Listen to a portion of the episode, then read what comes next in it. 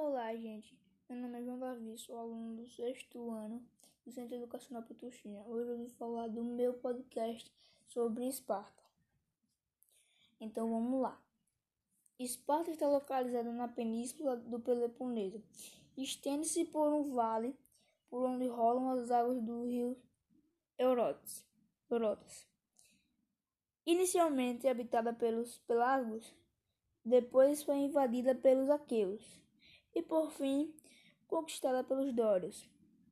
A população era composta por três classes sociais: esparciatas, péricos e ilotas.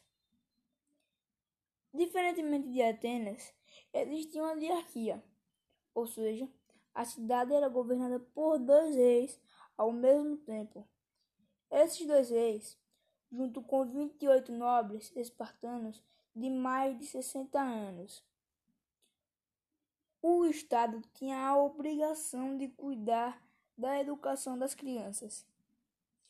Em Esparta, não era permitido crianças com defeitos físicos.